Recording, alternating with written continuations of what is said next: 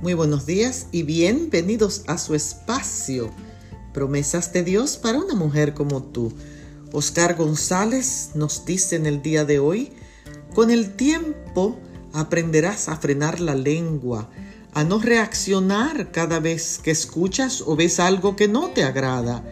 Entonces aprendes a retirarte, a evitar esos lugares o personas que te hacen sentir incómodo y comienzas a proteger tu paz.